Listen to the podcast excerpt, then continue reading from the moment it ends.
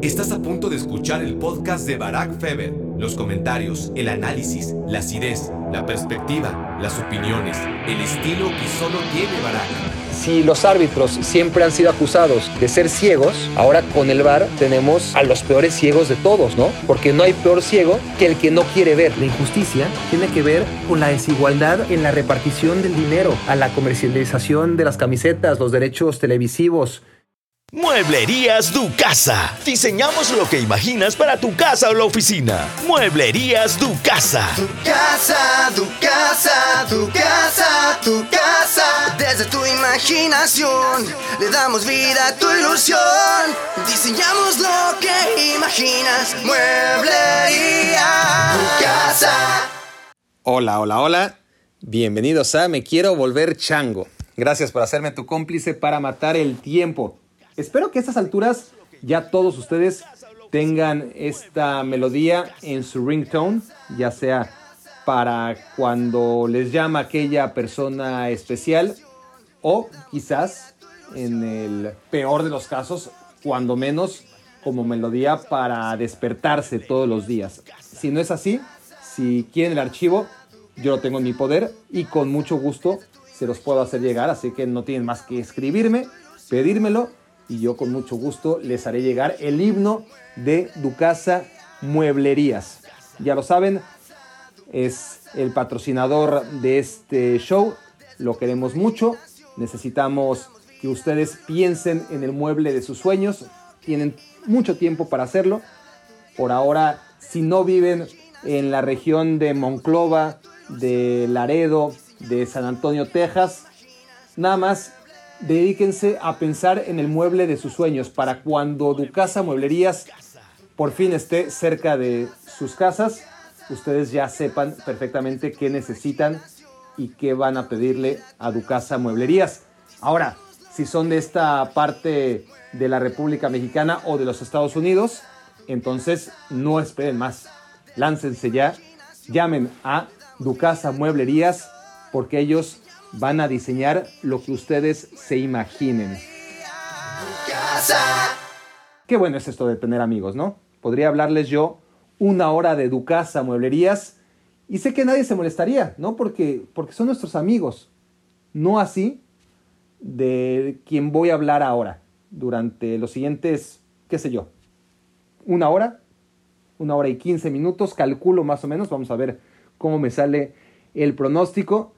Pero hoy toca monólogo y vamos a hablar más que de un amigo, de un intruso. Un intruso quisquilloso, incongruente, burocrático. En una palabra yo lo definiría como castrante. ¿Saben quién es? El bar. El bar. El fútbol es una experiencia menos disfrutable de que existe, desde que existe el videoarbitraje. Y, y sé de antemano que muchos de ustedes, quizás la mayoría de ustedes, no van a estar de acuerdo conmigo. Y eso me desespera, porque por más que lo intente, y, vaya que lo voy a intentar en los siguientes minutos, sí me doy cuenta que la gente está conforme. Y yo realmente no lo entiendo. ¿Qué hace el VAR aquí? El VAR está persiguiendo el error. El error que es parte del juego, ¿no? Un juego que siempre ha existido con las equivocaciones de los entrenadores, los jugadores y sobre todo los árbitros. Todos se equivocan y por eso es un juego humano, humano como ningún otro, ¿no? Porque lo bello está en lo imperfecto.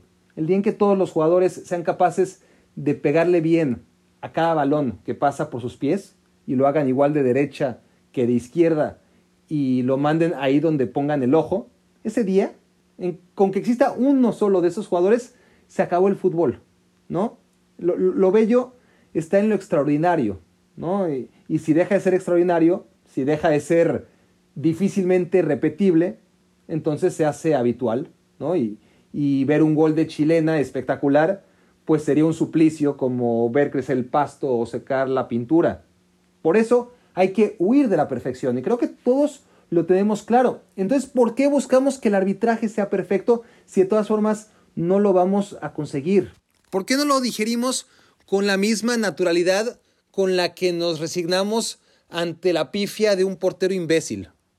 Eh, no es gran diferencia. Al final, claro, el portero juega para nosotros y el árbitro no. Y por eso es todavía más frustrante. Pero, pero a ver, el juego es una abstracción de la vida. Yo lo digo siempre y nos la pasamos en la vida metiendo la pata, ¿no? Elegimos a la mujer equivocada. En su caso, chicas, suelen elegir al hombre equivocado también. Eh, no ahorramos para el retiro. Compartimos secretos con los menos indicados. Y, claro, eh, decimos hubieron en lugar de decir hubo. Cometemos errores todo el tiempo. Nos metemos al WhatsApp y, y, mandamos un mensaje al grupo equivocado y no pasa nada, porque errar está bien, no lo criminalicemos. El error, el error hace divertido al fútbol, ¿no? Pero que se equivoquen de manera natural. No después de parar el juego cinco minutos. Eso es lo que me revienta. Porque el fútbol es diferente a los demás juegos. Y está bien que sea diferente. Por eso es el más popular también. No necesitaba cambiar demasiado, ¿sí? Darle cierto mantenimiento, como se ha hecho hasta ahora, a ciertas reglas, pero no mucho más. Lo que hace especial el fútbol no es que el árbitro se equivoque necesariamente, que también es parte de. Pero lo que hace especial el fútbol es que como gana el equipo que mete más goles y no el que genera más oportunidades de gol, a ver, es obvio que si generas más oportunidades de gol, luego tienes más oportunidad de hacer goles y entonces de, ganar los partidos. Pero eso no ocurre siempre. En otros deportes ocurre casi siempre, si no es que siempre. De antemano ya sabes si una quinteta de básquetbol es mejor que la otra, no hay forma en que pierda. Bueno, en el fútbol sí se puede dar de una manera mucho más regular. Entonces, hay pequeños detalles que pueden cambiar el destino de un partido. Y eso es lo que nos gusta, ¿no? Ahora, yo pongo siempre el siguiente ejemplo, ¿no? Eh, en lo que se refiere a la tecnología. Si tú metes un gol que claramente perforó la red de la portería rival, no hay duda, es gol. Siempre y cuando no hubiera fuera de juego, ¿no? Estamos hablando de, de un gol normal. Un gol mío, exactamente igual al tuyo, con la diferencia de que pegó en el travesaño y luego picó en el césped, en el límite entre la línea de gol y lo que es ya considerado gol, es que entonces, pues fue un gran tiro, pudo ser un golazo, pero no fui lo suficientemente preciso, ¿no? Tú le pegaste directo al ángulo, perforaste la red, fuiste nítido, no hay sospecha. El mío fue imperfecto, pequeño. Una pequeña diferencia que hace que tu gol sea convalidado y tiene ese premio. Y el mío, al generar duda, pues necesita pasar por un filtro, por el escrutinio, y ahí ya depende de otros, ¿no? Ya no de mí. ¿Por qué? Pues no fui tan preciso como tú. Estuvo muy bien, le pegué al travesaño, pero después picó adentro y, quién sabe si, si, picó adentro o no. no. Nadie lo tiene del todo claro. Lo que pasa es que si esa jugada se da en un contexto en el que fuiste muy superior a tu rival, queda como anécdota, ¿no? El error arbitral, el error humano, ya sea de un jugador de tu equipo o de un tercero, como en este caso es el árbitro, pues no pesa siempre y cuando le pases por encima al rival. Habrá cambiado el marcador quizás, más no el resultado. De todas formas vas a ganar y lo hemos visto mil veces. Todos hemos visto muchos partidos de fútbol en donde el análisis no pasa por el error del árbitro. El análisis pasa por el error del árbitro solamente cuando hay un equilibrio de fuerzas. Y cuando hay un equilibrio de fuerzas, pues a veces jodes y otras te aguantas, ¿no? Eh, a veces el arbitraje te puede apuñalar que ya te tocará a ti apuñalar a tu rival de en turno. Así es. A veces puede pasar mucho tiempo, ¿eh? Mucho, mucho tiempo. A mí me encanta, por ejemplo, ejemplificar, valga la redundancia, eh, lo de Alemania con Inglaterra, ¿no? Eh, en el 66, lo que ocurrió, y cómo en 2010, 44 años después, ocurrió exactamente lo inverso, ¿no? El, el disparo de Lampard, ahí sí, a diferencia del 66, que nadie lo tiene del todo claro, parece que, que en efecto no fue gol el de Geoff Hurst, pero tampoco fue tan nítido como se puede observar el gol de Lampard 44 años después, que entró por un metro en la portería de Neuer, ¿se acuerdan? En el Mundial de 2010. Bueno, Inglaterra lo disfrutó en el 66 y le tocó sufrirlo en 2010 y terminó pagando ese partido y perdiéndolo 4-0. De todas formas lo iba a perder. Pero bueno, Alemania obviamente le tocó disfrutar en 2010 y sufrir en 1966, porque al final el tiempo es el que delibera y el que imparte justicia. Bueno, pasaron 44 años, me dirán, estás loco, Barack, ¿cómo vamos a esperar 44 años?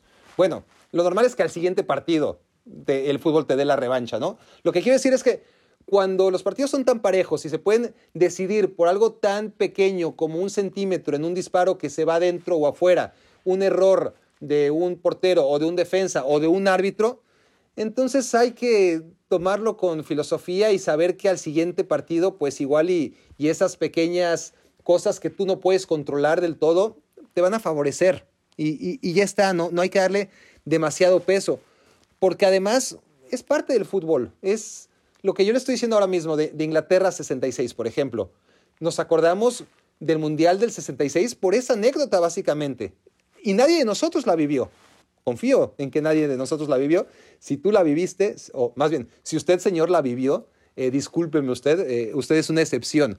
Pero la gran mayoría de nosotros, en el 66, vamos, estábamos muy, muy, muy lejos de nacer y de todas formas sabemos exactamente qué pasó en Inglaterra 66 por ese detalle, por esa aparente pifia arbitral. Por ejemplo, si yo les pregunto por el 62, ¿qué pasó en Chile 62? Pues a ver, contéstenme, piensen, les doy tiempo. Bueno, algunos, la mayoría de ustedes, confío, dirán, ganó Brasil, ¿no? Sí, ganó Brasil. Y ya había ganado en el 58, ganó el subcampeonato, muy bien. ¿Y qué más? ¿Qué, pasó en la final? ¿A quién se la ganó? Eh, algunos, algunos creerán que fue contra República Checa, ¿no? O bueno, en ese momento Checoslovaquia. Pues sí. ¿Qué pasó en esa final? ¿No? Los que digan Pelé, no, Pelé no estaba. Pelé no estaba. Entonces, Pelé salió lesionado y, no jugó esa final. Entonces, la verdad es que nos queda la lección de que así como los goles legendarios, las pifias históricas también son parte que hay que aceptar en el deporte porque nos ayudan al relato y, y eso está bien, eso está bien. Necesitamos más Inglaterras 66 y menos Chiles 62 en ese caso. Que la solución hubiera sido un escándalo arbitral en Chile 62, no necesariamente, cada mundial tiene su historia, pero varias de las historias de más impacto tienen que ver con estas pifias arbitrales que hacen especial al fútbol. Porque la memoria en nuestro deporte se basa en lo emocional, ¿no? Y, y eso no deberíamos dejar que cambie. Ahora, olvidémonos, si quieren, de todo este romanticismo, ¿no? Yo, por ahora, estoy abanderando que permitamos que las cosas fluyan, que, que el tiempo sea el que delibere e imparta justicia, que es el que mejor lo hace. Entiendo también que hay equipos a los que se les protege más y que por lo tanto es mucho más difícil que los árbitros se equivoquen contra ellos, mientras hay equipos pequeños que para que tengan su revancha los tienen que acuchillar cinco, seis, siete veces. Ok, ya hablaré de eso. Pero primero, lo que pido, lo que invoco aquí, es que primero que se cumplan las reglas del juego, ¿no? Todas aquellas que no están sujetas a interpretación, que no son muchas. El reglamento está atiborrado de leyes que están sujetas a la interpretación del árbitro y ahora de los árbitros en todas sus instancias. Pero hay otras que no, que no necesitas tecnología. A ver, el portero no puede retener el balón con las manos por más de siete segundos. Está en el reglamento. De hecho, es una norma más o menos reciente y no se respeta nunca. No necesitas tecnología más que un cronómetro, si acaso, lo puedes hacer en tu cabeza también, contar uno, dos, tres, cuatro, cinco, seis, 7. Si al segundo 8 el portero no ha soltado la pelota, tiro libre indirecto para el equipo rival. No sucede nunca. No sucede nunca. Y no es que el portero se pase dos segunditos y se pueda hacer laxo. No. Es que no hay portero que se tarde menos de 15 segundos en soltar la pelota. Depende en qué momento el partido, ¿verdad? Claro, si, si su equipo está perdiendo es otra cosa. Un portero que está tranquilo, que su equipo está ganando o incluso empatando, se queda con el balón 15, 20, 25 segundos, se pasa la regla, pero de calle. Y no hay árbitro que lo marque. Y hay otras, ¿no? Como, por ejemplo, está escrito que aquel que se ponga delante de un balón tras una infracción, ante, eh, ¿no? Este, como previniendo en lo que se instala la barrera, eso es tarjeta amarilla. Y los árbitros no lo hacen. Lo hacen muy de vez en cuando. Bueno, para que esté en el reglamento. Si no les gusta, si no aplica ya, quítenlo del reglamento. Pero hagan esas cosas antes de tratar de impartir una justicia muy malentendida cuando ni siquiera se está respetando el reglamento en cuestiones del juego que no requieren más que el sentido común. La invasión al área, ¿no? En los tiros penales. No se hace nada. Ni siquiera ahora que la tecnología ayuda, es muy raro ver que se repita un penal por invasión. Y casi siempre hay invasión. Y de los porteros igual. Cambió la normativa, ahora se cuida un poco más, ¿no? Con eso de que el portero tiene que poner un pie en la línea de gol forzosamente al momento de que el cobrador del penal impacte el esférico. Pero de todas formas, ¿cuántas veces seguimos viendo, incluso con esta nueva normativa, que el portero se adelanta, ataja y no se repite el penal? Esas son las cosas que se tienen que hacer primero, respetar el reglamento, porque, porque es lo más fácil y no necesitas la tecnología. Yo tolero que marques mal porque no veas algo, es decir, por simple incapacidad como árbitro, porque es además comprensible porque todos fallamos en nuestros trabajos. Así era antes, ¿no? El, el árbitro se equivocó porque no lo vio. Y a ti como espectador, por más que te enojaras durante el partido, lo que te convenía para tu salud mental era pensar que no es que no lo quiso ver, no es que lo vio y no lo quiso marcar, es que no lo vio, le tienes que dar el beneficio de la duda porque todos entendemos que ser árbitro no está nada fácil, ¿no? No, no, no es algo sencillo para nada. Ahora, ¿qué pasa ahora? Ya no es que el árbitro no lo vea, es que el árbitro que está en el bar no lo quiere ver. Y hay muchas veces que vemos una jugada y que podemos entender que al árbitro central en la cancha se le pudo ir, ni modo, eh, se le fue. Pero es tan evidente, lo vimos todos sin siquiera necesidad de repetición, que no podemos entender que el VAR no lo marque. Y así pasa, por favor díganmelo, admítanlo, pasa mucho, todas las semanas. Entonces, eso es lo que yo no tolero. Insisto, tolero que marques mal porque no lo veas. No tolero que lo veas y no lo marques. Porque ahí entonces ya no es que eres tonto o que estás ciego o que te distrajiste. No, es que eres directamente un cabrón. Y eso sí que no lo perdono. ¿No? Puedo perdonar la incompetencia, pero no la hijoputez. Entonces, antes uno como espectador, a pesar de todo, podía tragar con los errores del árbitro, ¿no? ¿Quién, quién no se compadece de los ciegos, ¿no? Después de que ya te, se te enfriaba la cabeza.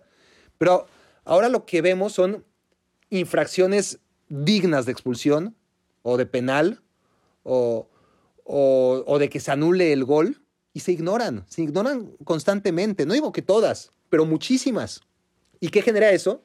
Que si los árbitros siempre han sido acusados de ser ciegos, bueno, ahora con el VAR tenemos a los peores ciegos de todos, ¿no? Porque no hay peor ciego que el que no quiere ver.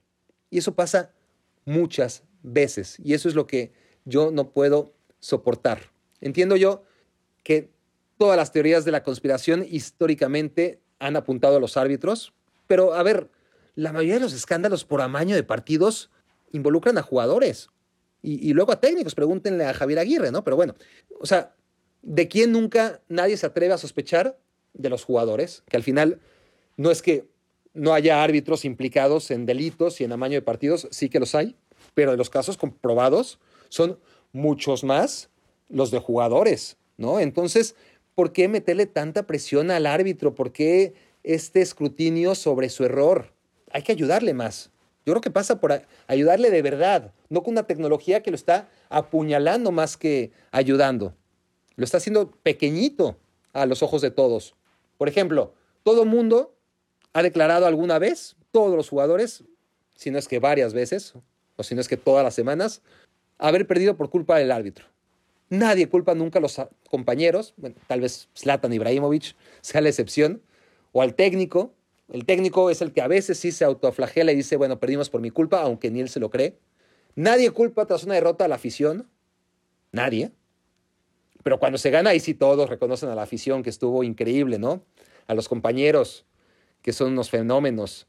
A veces hasta del técnico se acuerdan. ¿Y del árbitro? ¿Y del árbitro?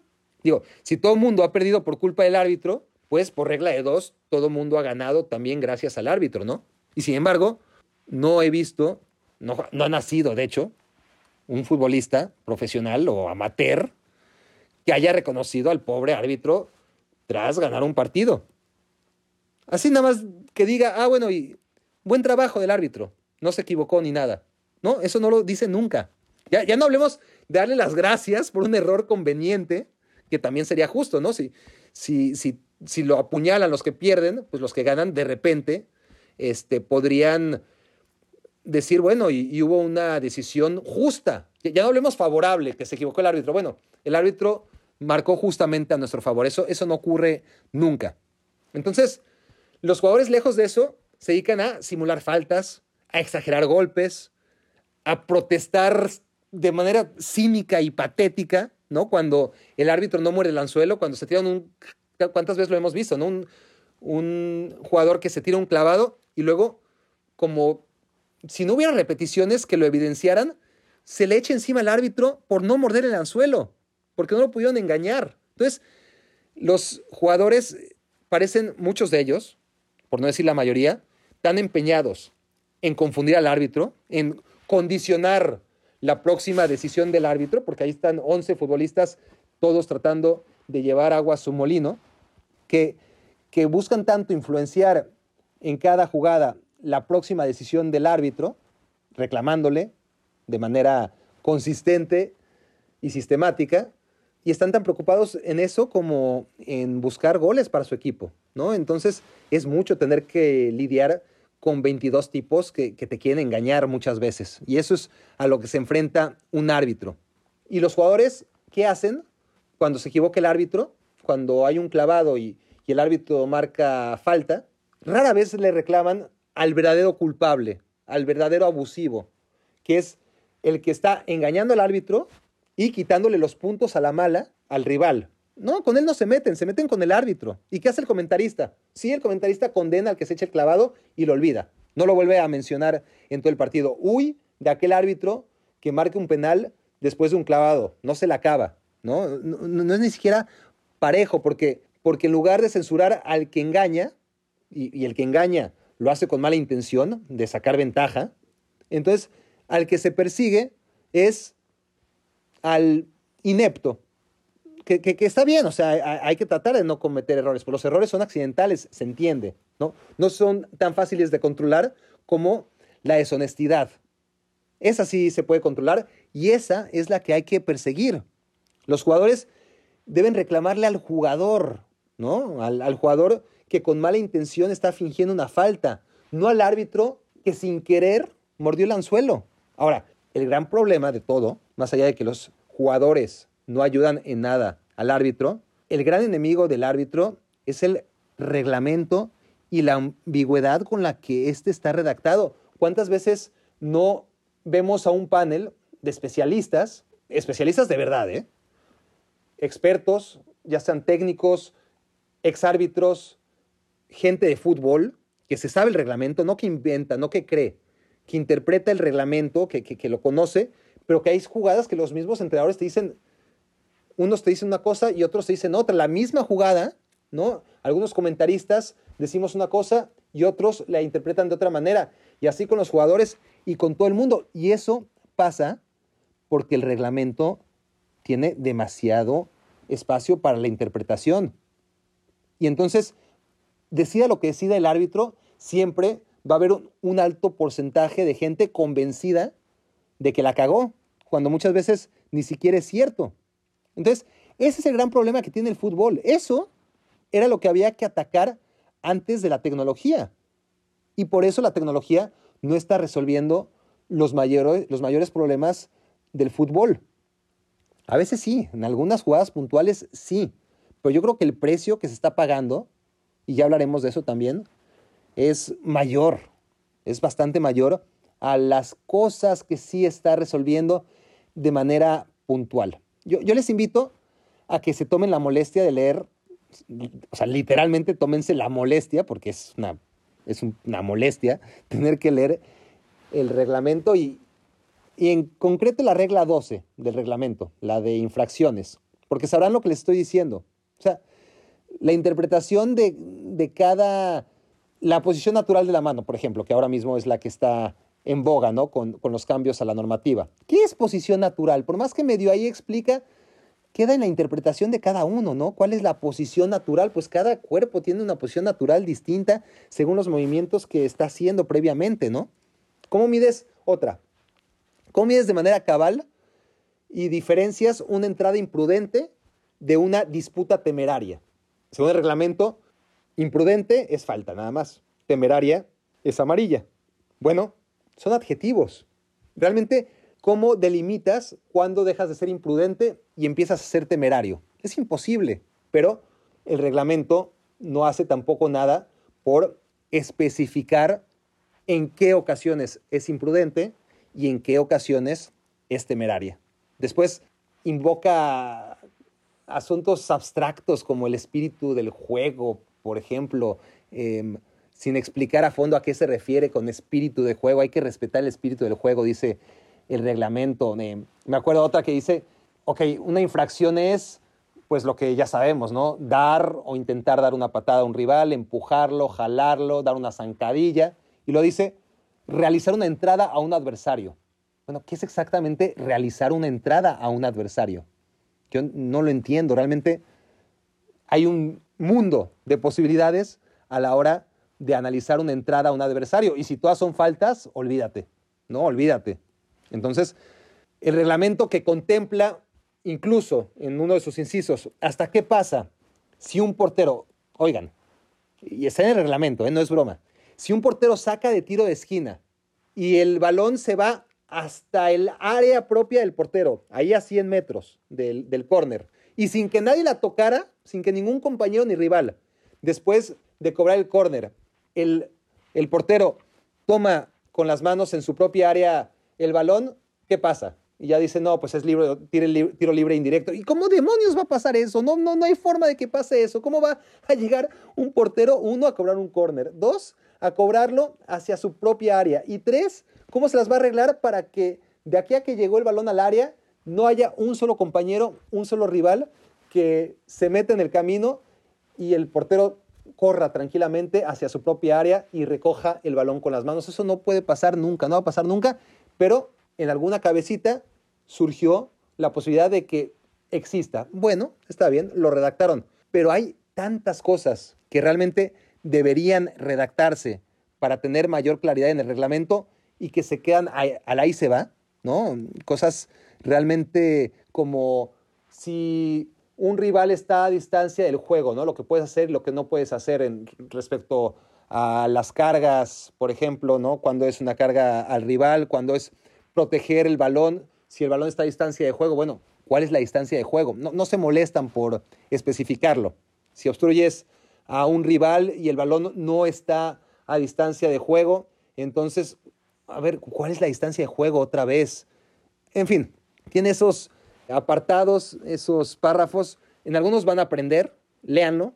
En otros se van a frustrar, se van a enojar, eh, se van a divertir al final. Es, es un gran libro de comedia. Pero varios incisos en esta regla 12, que es la de faltas e incorrecciones, son tan ambiguos y están tan sujetos a la apreciación de cada uno de los implicados, técnicos, aficionados, árbitros, que al final no nos puede sorprender que el 50% piense una cosa sobre una jugada en particular y el otro 50% otra. Hasta en las más evidentes, por, por ejemplo, el jalón del Lenglet a Sergio Ramos en el último clásico.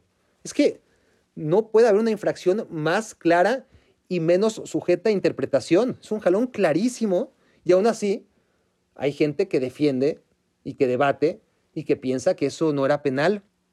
O sea, o sea, ¿cómo no va a ser penal? ¿No? ¿Cómo no va a ser penal? Sí, sé que hay algunos que dicen, no, es que había falta previa, pero volvemos al terreno de hasta dónde se puede evaluar la imprudencia y, y las faltitas y todo lo que ya sabemos, y ya les dije que el reglamento no aclara y deja interpretación del árbitro. Pero lo que ocurre después es que no hay forma de cuestionarlo. Es un jalón clarísimo, más evidente imposible. Y aún así, si hay gente dispuesta a debatirlo, es bajo la certeza de que jugadas igualitas no se señalan. Y es verdad, es verdad. Lo que pasa es que al Barça, a equipos como el Barça, se les protege. Entonces, una jugada idéntica del Englet, digamos, contra el Celta o contra el Valladolid, probablemente no se hubiera marcado. No con el marcador uno a uno. Porque lo vemos todas las semanas, ¿eh? no, no se marcan y son evidentes. ¿Qué pasa? Que aquí el Barça, que es un equipo al que suele protegérsele, se enfrenta a otro equipo de unas circunstancias similares. También al Madrid se le protege. Y ese es el gran problema. Es decir, el problema no es que se marque, que está bien que se haya marcado el penal del inglés sobre Ramos. El problema es que no se marque siempre. ¿Cómo no se va a marcar siempre? ¿No? El que no se marque siempre no significa que no se tenga que marcar el jalón del inglés a Ramos, así de sencillo. Pero urge unificar y marcar siempre, sobre todo en las pocas jugadas que son tan evidentes como esa. Pero bueno, hablábamos del tema de, proteger y, ese me interesa desarrollarlo. Porque ya lo tomamos como natural, ¿no? Sí, es que al Barça y al Madrid se les protege. El tema de proteger al grande es una cosa tan paradójica y, a la que estamos a la vez tan acostumbrados que ya nadie parece indignarse, ¿no? No solamente en lo que se refiere al VAR, sino claramente con las cabezas de serie a la hora de los sorteos, ¿no? Están hechas para cuidar a los grandes, ¿no? Pobrecitos de los grandes, no les vaya a tocar otro equipo fuerte como ellos. Y, la gente lo ve natural. Nos hemos acostumbrado a eso. Pero si al que hay que cuidar es al chico, ¿no? ¿No les parece lógico? O sea, entiendo que así es la vida, no, no es algo que sea únicamente en el fútbol, no, no ocurre únicamente en el fútbol, ojalá solamente fuera en el fútbol. Las leyes protegen a los que más tienen en lugar de a los que menos. Pero bueno, protege a todos por igual, ¿no? Y, y puestos a escoger, pues entonces mejor protege a los débiles, que son los que más lo necesitan, porque de por sí no tienen herramientas. Y si no tienen herramientas, es porque la verdadera injusticia del fútbol, amigos y amigas, primates y primatas, la verdadera injusticia del fútbol no tiene que ver con si se marca o no un fuera de juego por un pelo en la nariz del delantero. La injusticia tiene que ver principalmente con la desigualdad en la repartición del dinero, en lo que se refiere a la comercialización de las camisetas, los derechos televisivos.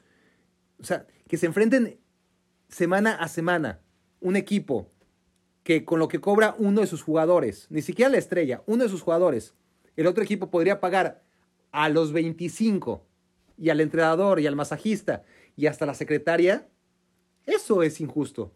Que los equipos grandes arrasen con los pequeños y medianos, no solamente a nivel profesional, sino desde la captura del talento joven, ¿no? Como, como Ansu Fati, ¿no? Que, que se fue el Sevilla al Barcelona desde los 12 años, como Iniesta, se lo quitaron al Albacete. Este tipo de cosas a las que ya estamos resignados, porque además es por el bien de los niños. Y aún así compiten los, los equipos a los que desmantelan desde las inferiores y siguen desmantelando en el profesionalismo. Y, la ceguera de, quien lo hace es inaudita, ¿no? Como, dijo Andrea Agnelli, o sea, ni siquiera lo dijo con cinismo, si, no saben de qué estoy hablando, bueno, Andrea Agnelli, que vive en su burbuja, O sea, ni, siquiera fueron unas declaraciones que yo entienda que, son fruto del cinismo. Él decía, se preguntaba en voz alta, porque realmente no lo entiende, es por qué el Atalanta, si nunca ha tenido méritos históricos, solo por uno o dos buenos años en la Serie A, tiene derecho a jugar contra instituciones consolidadas durante décadas en, en Europa. Y el dueño de la Juventus, Andrea Agnelli, no lo entiende. O sea, esto de la meritocracia y la movilidad social son conceptos que claramente no enseñan en las escuelas de economía a las que esta gente atiende. Entonces, simplemente no lo comprenden. Un equipo al que desmantelan o por lo menos le quitan dos piezas muy importantes, mínimo, cada año, y que siga compitiendo, un club que genera menos en venta de camisetas y publicidad, como es el Atalanta y tantos otros, pero el equipo de moda es el Atalanta, ¿no? Y sigue compitiendo a pesar de estas desventajas. Un equipo que ingresa mucho menos dinero y que sigue compitiendo y que en 90 minutos llega el Atalanta y le pinta la cara a la Juventus, como ha hecho en más de una ocasión, y esto teniendo el 10 o el 15% a lo mucho de los recursos que tiene la Juventus, y llega el idiota Danieli y le parece injusto, ¿no? No le parece injusto que la Juventus tenga esa ventaja de por vida. No, lo que le parece injusto es que ahora mismo el Atalanta, solamente por dos años de estar ahí arriba, pueda jugar la Champions League. Y eso que sabe perfectamente, como sabemos todos nosotros, que eventualmente el Atalanta no se va a poder sostener, que tiene que aprovechar este momento en su historia, porque tan pronto como envejezca Papu Gómez o se largue el técnico Giampiero Gasperini, se acabó la historia del Atalanta ahí arriba. No, no, pero a Agnelli le parece injusto lo que cualquiera de nosotros ve como una hazaña. Eso es lo que tiene que cambiar, ¿no? ¿Les preocupa realmente la injusticia en el fútbol y por eso dicen que el VAR es necesario? ¿Creen que las cosas van a cambiar porque se marca un penal de vez en cuando? Esas no son las injusticias del fútbol. Son, son accidentes que a veces benefician y otras perjudican. Y muchas veces se siguen sin marcar, como ya dije. Los errores siguen repitiéndose y ahora son más frustrantes porque no, no se entiende cómo arbitrando por la vía de la televisión ignoren jugadas que todo el mundo estamos viendo. Pero el VAR no viene a darle justicia al fútbol. Le podrán dar justicia a ciertos partidos a veces, pero la repartición de los recursos, esa sí que es injusto, esa sí es injusta y esa sí que daña al juego, ¿no? ¿Por qué? Porque tenemos, ya saben, las ligas predecibles en las que el Bayern en la Bundesliga, el Paris Saint-Germain en la Liga 1, la Juventus en la Serie A, ganan como el PRI las elecciones, ¿se acuerdan? ¿No? O sea, el Partido Revolucionario Institucional ganó 14 veces seguidas las elecciones. No había quien aguantara eso. Y lo de las ligas en Alemania, en Italia, en Francia, pues tampoco se ve para cuándo, ¿no? Y a menos, claro, de que sepulten todas estas ligas con la instalación de la Superliga, que es además a lo que le tiran, claramente, y es lo que va a pasar. Injusticia. Injusticia es que los países de las ligas que no son top 5 tengan tan complicado el meterse a la Champions League, ¿no? Y que la UEFA, en lugar de promover que aquellos equipos que se han ido marginando año con año puedan desarrollarse, lo que fomente sea que las distancias entre los poderosos y los no poderosos sean cada vez mayores. Y, con ello dilapidando a varios históricos, a los que debería defender Agnelli. Aquí sí tendría que aparecer Agnelli, ya que habla de méritos para jugar la Champions League y, la historia. Y, y, por qué no sale a abogar a favor de la Estrella Roja de Belgrado?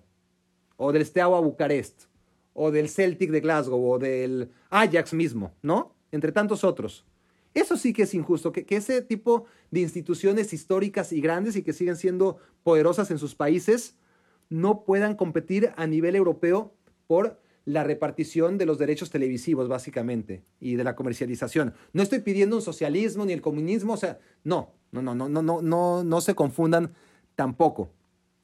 O sea, lo que estoy pidiendo es que en lugar de poner toda nuestra atención en el bar para vigilar, o para, en este caso, mal vigilar un reglamento que es poco claro, lo que deberíamos hacer es impulsar una mejor repartición, no en partes iguales tal vez. Insisto, hay que respetar jerarquías, hay equipos que generan mucho dinero y otros que generan menos y debe haber eh, una diferencia, sí, pero no de una magnitud tan desproporcionada. ¿Queremos un fútbol más justo? Empecemos por no permitir que los pobres no puedan salir de pobres, por más méritos que hagan. Dejemos de proteger a los grandes, pero en serio, no a través del VAR.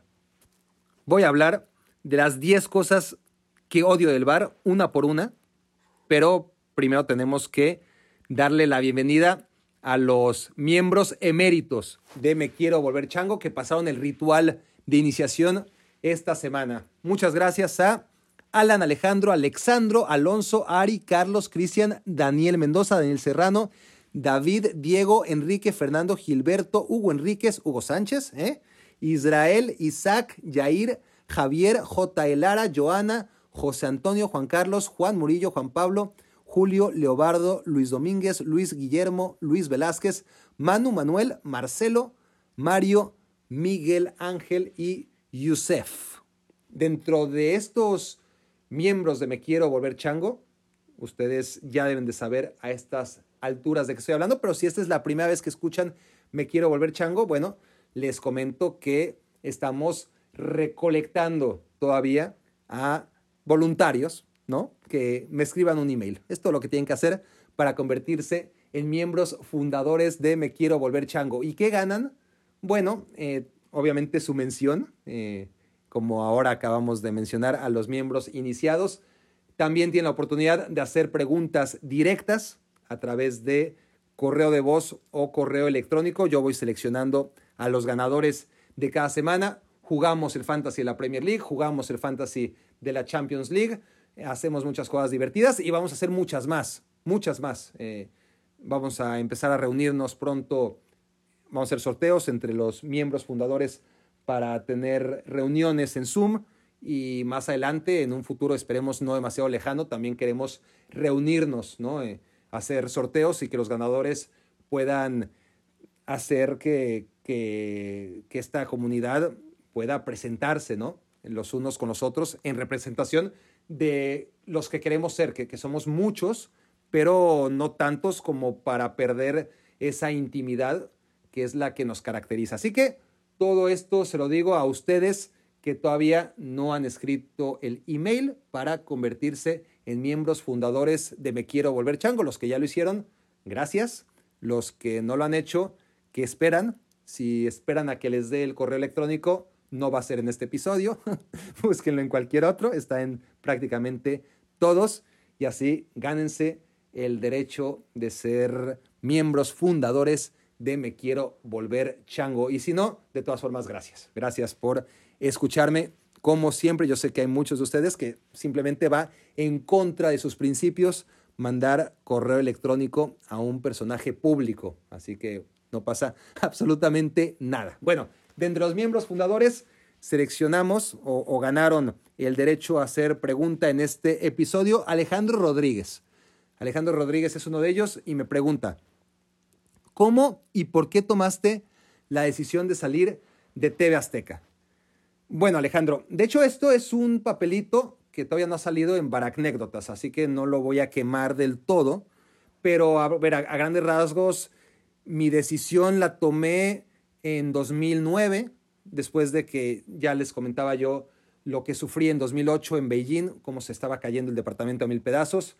Lo que iba a venir iba a ser todavía mucho peor. Noticias se quedó con la gestión de deportes y lo hizo con la política con la que siempre ha hecho sus noticieros, ¿no? Hechos con la menor calidad posible, con la peor credibilidad posible y como que premiaron al trastornado de enturno, que es el director de noticias, Ignacio Suárez, dándole también la dirección de deportes como si Hechos fuera la panacea del buen quehacer ¿no? A nivel información y como si fuera el modelo a seguir. Hazme el favor, que íbamos a nosotros a aprender de, cómo hacen las cosas en hechos. Eh, terrible, terrible. Entonces, bueno, ya, ya ahondaré más en el asunto, pero yo ya no podía seguir en un lugar así. Gio Vázquez, ¿cuál ha sido la mejor selección mexicana que has visto? Bueno, yo creo que estoy por verla, Gio. Es inevitable, ¿no? Idealizar el equipo de tu niñez y a mí me pasa lo mismo. ¿Por qué? Porque cuando eres niño no tienes esas referencias históricas y la que estás viendo es la mejor, porque es la mejor, porque no has visto a otra, ¿no? Y, y es algo que a mí me da risa, pero lo ves mucho con los exjugadores. Los exjugadores, dense cuenta, y suelen criticar a los más jóvenes, cuando hablo de seleccionados nacionales, ¿no? Pero a sus mayores los veneran, ¿no? Casi es la, la educación esa primordial de respeto a los mayores y, no se meten con ellos. Y en mi caso, bueno, pues sí, mis mayores son los de aquella generación de la Copa América 93 y del Mundial 94. Campos, Suárez, Ramírez Perales, Ramón Ramírez, Ignacio Ambriz, Alberto García Aspe, Luis García.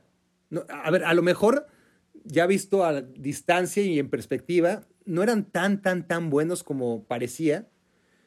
Porque, a ver, la verdad es que no pudieron ni con Bulgaria. Eh, perdieron contra Noruega en el Mundial. Nomás le ganaron a Irlanda. Y, y, en la Copa América, pues igual, ¿eh? En la fase de grupos es que eran grupos de tres y pasaban dos, pero empataron dos partidos, perdieron el otro se metieron a la final porque le ganaron a Perú y Ecuador, que también, o sea, a ver, Perú y Ecuador. Sí, Ecuador era el local y, y la verdad es que en ese momento, como no sabíamos lo que era jugar la Copa América, pues la teníamos en una consideración demasiada alta, ¿no? Eh, la sobrevalorábamos. Y entonces México llega y juega bien y, pierde esa final contra Argentina, pero, pero bueno, lo cierto es que ninguna selección mexicana en todo este tiempo ha superado lo que hizo la selección de Mejía Barón en esos años 1993 y 94. No se volvió a llegar a una final de Copa América más que en Colombia con Javier Aguirre en 2001, creo que fue, pero fue una Copa América donde Argentina era el mejor y, no fue a esa Copa América. Y, y, en los mundiales, pues ni hablar, ¿no? 98, 2002, 2006, 2010, 2014, 2018, y todos lo que han hecho ha sido igualar lo hecho por aquella generación de futbolistas que pues, la gente de mi edad, si ustedes tienen mi edad, pues estarán de acuerdo, ha sido la mejor. Buenas tardes, buenas noches, buenos días, mi estimado Barak, dependiendo de la hora en la que estés escuchando este mensajito de voz. Bienvenidos a todos los amigos de Me Quiero Volver Chango, a la grande le puse Cuca o como se llame esta semana. El motivo de este mensajito es únicamente para felicitarte por el tremendo contenido que nos estás poniendo tanto en YouTube como en, en tus columnas. Yo te escucho a través de la aplicación de Google Podcast porque puedo descargar los archivos, los puedo poner en fila y se pueden reproducir uno tras otro. Se los recomiendo ampliamente. Un saludo desde Morelia, Michoacán y antes de que se me acabe mi minuto, quisiera que hablaras un poquito de las generaciones perdidas de los campeones mundiales sub-17 de México. Nos vemos, hasta luego. Ahí tienen ustedes a Uriel Plaza. Eh, Uriel, a ver, es normal que se pierdan los talentos a esta edad. Lo extraordinario es que chicos como Vela, como Gio, como Héctor Moreno, hayan superado el abismo que separa la sub-17 del profesionalismo y de la selección nacional mayor. Yo creo que el salto de una selección sub-17 a una selección sub-20, el nivel que hay de una selección sub-17 al que te encuentras en una selección sub-20, ahí hay un abismo todavía más grande que el que existe entre una selección sub-20 y una selección mayor. Porque los seleccionados sub-20 ya están ahí en el profesionalismo. Y los que no, no tienen demasiado futuro, la verdad. En cambio, en la sub-17 todavía están en desarrollo y, y ese salto es inmenso. Entonces, la primera pregunta que tenemos que hacernos es, ¿por qué no hay continuidad en el Mundial Sub-20 respecto a lo que ocurre en el Sub-17? Es decir, ¿por qué las generaciones la que ganó en Perú 2005, ¿por qué se quedó donde se quedó a los dos años cuando los chicos de la sub-17 ya jugaban en la sub-20, ¿no? En el año 2007. ¿Por qué ocurrió eh, todavía peor en el Mundial sub-20 de 2013, cuando la selección campeona del mundo, que ya tenían ahora la edad para jugar sub-20 en 2011, llegan a 2013 y no pasa absolutamente nada. Entonces, los, estoy hablando obviamente de, de, la generación de la momia Gómez, de Fierro, de Briseño, etcétera. Solamente en dos años. Entonces, si en dos años cambian tanto las cosas, imagínense en diez, ¿no? Eh, entonces, no solo pasa en México, además. Tenemos la idea de que solo pasa en México. Pero yo me acuerdo que escribí una columna, hice una investigación en la que saqué a todos los jugadores que habían sido campeones del mundo, no sé si durante toda la historia, ya no me acuerdo de, pero yo creo que sí, de toda la historia, o por lo menos desde 2005. Insisto, yo creo que antes. Pero todos los chicos que habían sido campeones del mundo a nivel sub-17 y me salieron apenas 10, si no es que 11 máximo, jugadores que fueron campeones del mundo a nivel sub-17 y que luego jugaron un mundial. Jugaron un mundial. No estoy diciendo que ganaron el Mundial Sub-17 y luego ganaron el Mundial de selecciones mayores, o que se convirtieron en figuras, o que ganaron un balón de oro, o que juegan en el Barça, en el Madrid, en la Premier League. No, no, no. Que hayan ganado un Mundial Sub-17 y que luego hayan jugado algún minuto de un Mundial mayor, esos son muy contados, muy poquitos. 10 u 11 en los que hay que incluir a, pues eso, Vela, Giovanni, y a Héctor Moreno. Vamos entonces a recuperar el tema del VAR y les prometí que les iba a contar las 10 cosas que más me irritan del videoarbitraje y a ver en cuántas coincidimos. Seguro que no en todas, pero espero que en varias. Uno, a ver, si el VAR en el papel, es lo que nos han dicho, solo interviene en errores obvios y claros, ¿para qué verlo en un monitor? Hay muchos que opinan lo contrario. La mayoría dice, no, es que el árbitro no fue y lo vio en el monitor. A ver, a ver, a ver, a ver, a ver. Estamos hablando de errores obvios y claros. Los árbitros se supone que son un equipo, el árbitro central, los árbitros auxiliares y los árbitros de VAR. Entonces, si los árbitros que pueden verlo en la pantalla están viendo un error obvio y claro, entonces no hay necesidad de verlo en el monitor. Si tienes que irlo a ver en el monitor, y ya no hablemos verlo durante minutos como ha ocurrido, entonces ya no es un error obvio. Entonces no tiene por qué meter sus narices el bar. ¿Por qué dudar de lo que dicen si son tus compañeros y si son profesionales cuando te están diciendo hubo un error, hay que corregirlo y así se pierde menos tiempo? Número dos, el margen de error, y, de esto no he oído hablar a prácticamente nadie. O sea, cuando hay un fuera de juego, ¿no? Esos milimétricos fueras de lugar y, congelan la imagen al momento del pase.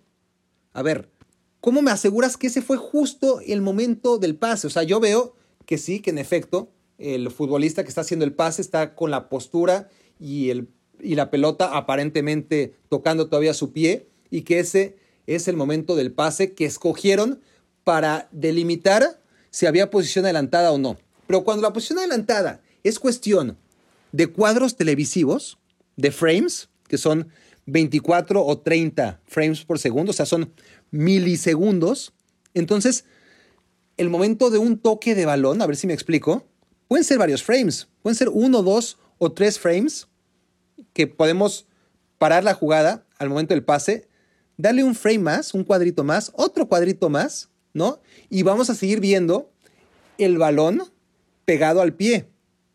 Y eso tenemos que confiar en que lo están controlando bien y, están soltando la herramienta justo en el momento en el que el último frame parece, ¿no? El pie tener contacto con el balón a la hora de hacer el pase. Estamos hablando de cuadros que son la gran diferencia entre un fuera de juego milimétrico, ¿no? Donde el destinatario del balón pues está dando un pasitito hacia, adelante, el defensor está dando un pequeñitito eh, paso hacia atrás y a partir de ahí, ¿no? Eh, un cuadro, un cuadro televisivo, una trigésima parte de segundo, lo puede cambiar todo. Espero que me esté explicando porque todo esto es realmente vergonzoso ver cómo hacen sus líneas geométricas y a ver si no te queda claro siquiera si, si realmente está adelantado o no. Te das cuenta al final, ¿no? Con sus líneas que puede ser que sí, que por la uña del dedo gordo del pie esté adelantado respecto a la cadera del futbolista que no lo habilita, por ejemplo. Pero a final de cuentas, a ver, lo que tiene que haber en este caso, ya que también el momento del pase, no podemos estar seguro cuándo fue, cuándo fue exactamente el momento del pase, y les digo, un cuadro lo puede cambiar todo, lo que tiene que haber es un margen de error, un margen de error. No me pongan centímetros, por favor. Tienen que delimitar un margen de error para paliar esta posibilidad de que no se puede medir tan perfectamente cuándo fue el momento del centro. Un cuadro de diferencia te puede cambiar totalmente un fuera de juego cuando decides que los milímetros te pueden poner en fuera de juego, porque además atenta al espíritu de la regla. El fuera de juego está hecho para que los jugadores no se aprovechen y no saquen ventaja y no casen goles. Bueno, no se está aplicando para eso. Ya no estamos hablando de, errores claros y contundentes y obvios, que es lo que se supone que es en lo que tiene que intervenir el VAR. Estamos hablando de pequeñeces, de pequeñeces que son indetectables para el ojo humano. Entonces, si hasta los radares que detectan exceso de velocidad tienen un margen de error, es decir, si un límite de velocidad es 40, tú sabes que puedes andar hasta 42 porque te protege el margen de error, yo no entiendo cómo en el fútbol no existe. Tres, qué bueno, qué bueno que los abanderados tengan trabajo, ¿no? Es suficiente con que los cajeros del supermercado, ¿no? Y, y la gente que trabajaba en los estacionamientos y te daba los boletitos, pues ahora han perdido su trabajo por culpa de las máquinas. Y con el bar todavía eso no pasa, pero es ridículo, ¿no? O sea, los auxiliares, los abanderados, levantan la bandera y, claro, ya no pueden hacerlo salvo que estén totalmente seguros en un fuera de juego obvio y muchas veces no se atreven ni siquiera en esas condiciones, porque claro, porque ya no es rezanable si, si levantas la bandera, porque si no levantas la bandera y te equivocaste por no levantarla, no pasa nada. Tienes una red de protección que es el VAR. Pero si la levantaste, pues ya no puede venir el VAR a repetir la jugada porque pues, resulta que no era fuera de lugar y tú pensaste que sí. Entonces, los abanderados están obviamente cagados en los calzones y, y no se atreven a marcar fueras de juego a menos de que sean muy evidentes. Y entonces algunas veces, que, que de todas formas son evidentes, hacen correr a defensas y delanteros que, de por sí ya traen encima viajes, ¿no? Y, dos partidos a la semana y el desgaste propio del fútbol moderno. Y, y, encima los obligas a ese sprint extra al minuto 75 para que luego sí acabe levantando la bandera, ¿no? Porque así se lo pide la nueva normativa. No es culpa del abanderado, a diferencia de, de, lo que creen la mayoría de los comentaristas. Al final es lo que se le pide, ¿no? Que, que levante la bandera hasta que acabe la jugada. Pero eso también desgasta a los jugadores, ¿no? Está claro, porque hay fueras de juego muy obvios que no se están marcando por miedo. Cuatro, el VAR incentiva la infracción. A ver, como es muy difícil que un error sea resanado por el VAR cuando el balón no sale, es decir, el equipo que se siente perjudicado necesita para el partido, pero el balón no sale, ¿no? Y, y si no paran el partido de alguna manera, para darle tiempo al VAR, entonces se arriesgan a que pase el tiempo y ya no se revise la jugada en cuestión, o peor aún, ¿no? que, que acabe en gol en contra. Entonces lo que hacen, cada vez más técnicos y jugadores se dan cuenta de esto y lo que hacen son faltas tácticas para darle tiempo al VAR de revisar, ¿no? Después de una jugada polémica, porque saben que si el partido no para, entonces no van a echar atrás todo lo que ocurra desde aquella jugada polémica, porque el fútbol es una sucesión de jugadas polémicas y por más que tratemos de llevarlo a las áreas únicamente, eh, en realidad hay jugadas polémicas en todo el campo. Entonces, saben esos equipos y estos jugadores cada vez más y estos técnicos que si se quiere corregir el error original o lo que ellos creen que fue un error original, lo que tienen que hacer es una falta, ¿no? Y, y parar el partido. Y eso otra vez es otro de los elementos que perjudican la fluidez del partido, que por sí ya se va durante 3, 4, 5 minutos. Es típico ver que, un partido se para en lo que revisan una jugada que deberían de, revisar mucho más rápido. Número 5. El VAR no erradica el error, solo lo dilata, ¿no? Lo, lo que es mucho peor además, porque si se van a equivocar, que lo hagan rápido y que no paren el juego. ¿no? Es un deporte de interpretación arbitral. Lo que él interpreta en la cancha, pues ahora lo que pasa es que lo interpreta en otro lado con un monitor, un segundo filtro. Pero sigue sin ser científico. Solo el gol, como, como hablábamos, no es interpretable. ¿no? ¿Pasó la línea o no pasó la línea? ¿no? El fuera de juego, si no es pasivo, eh, también. ¿no? Eh, está en fuera de juego, o no está en fuera de juego, no hay cuestión de interpretación, pero por lo general, solo estas jugadas son las que pueden ser definitivas. Las demás son interpretables. Y entonces el problema del fútbol, como ya hablamos, es más bien el reglamento. Y que lo interprete el árbitro en la cancha, a que lo interprete otro árbitro y se tome mucho más tiempo desde la comodidad del asiento y el monitor, pues, como hemos visto, no hace que el error desaparezca, sino que tarde más, porque se siguen equivocando. Queja número 6. El VAR no es uniforme, ya, ya lo dijimos, ¿no? A veces sí, a veces no. Mismas jugadas, a veces entra el VAR y a veces no. A veces corrige y a veces no. Ya, ya no según qué liga o, según qué partido va cambiando, sino dentro del mismo partido es desesperante ver que jugadas iguales en algunas ocasiones interviene el VAR y en otras no. Siete. Esto sí tienen que estar de acuerdo conmigo, por favor, es anticlimático, ¿no? Antes los jugadores celebraban y el público también, y eso ha pasado siempre, y a los 10 segundos se quedaban todos con la cara de tonto porque veían la bandera, ¿no? Y, y se dan cuenta que, que festejaron a lo buey y ni modo, sigue pasando, ¿no? Solo que ahora pasa un minuto después. Festejas, celebras, te vas al medio campo, pasa un minuto o hasta dos y resulta que se anuló el gol. Y además sucede al revés también, ¿no? Eh, ya no solo es que festejas a lo tonto, sino que muchas veces metes un gol, el árbitro auxiliar dejó correr la jugada, después levanta la bandera porque él opina que hubo fuera de juego y entonces ya le estás cortando el festejo al jugador y al equipo. Y en lo que investigan y ven y las líneas y el VAR aparece y, delibera, pasan 30 segundos, a veces un minuto, a veces un minuto y medio, y después ya el árbitro dice, ah, sí, sí era gol, siempre sí.